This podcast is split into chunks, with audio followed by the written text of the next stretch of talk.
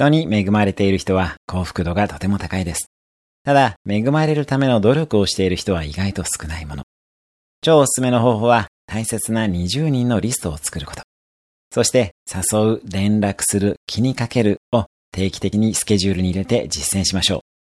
大切にしたら大切にされ、大切にされたら幸せが増えます。幸福学という学問においても、幸福は自己成長、人とのつながり、社会に役立っている実感によって成り立つことが分かっています。その中でも人とのつながりが幸福に占める要素はとても大きいです。